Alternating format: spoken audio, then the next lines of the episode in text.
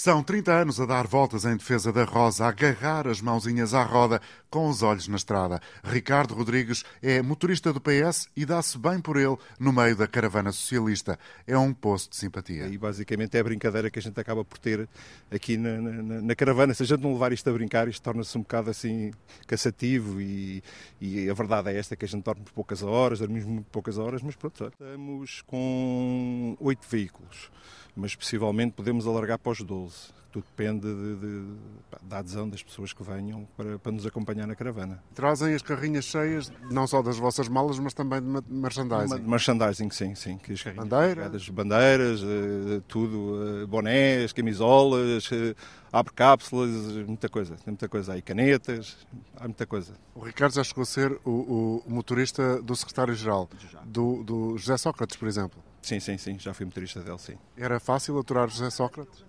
Uh, tem o seu quê. mas, uh, mas sim, levei. Estive com ele durante oito anos e, e pronto, e, e, gostei.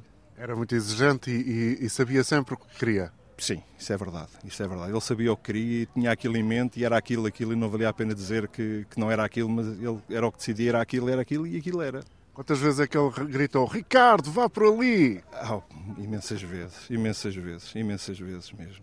E este ano está confiante na, na vitória? Imagino que sim. Sim, sim, sim. Estamos Mas confiantes. Um bocadinho hesitante. Sim, a gente está um bocado hesitante, não é? Isto não está assim tão fácil como se procura, como se pende, não é? Esta coisa está difícil, mas vamos tentar fazer, dar o nosso melhor e tentar levar isto avante.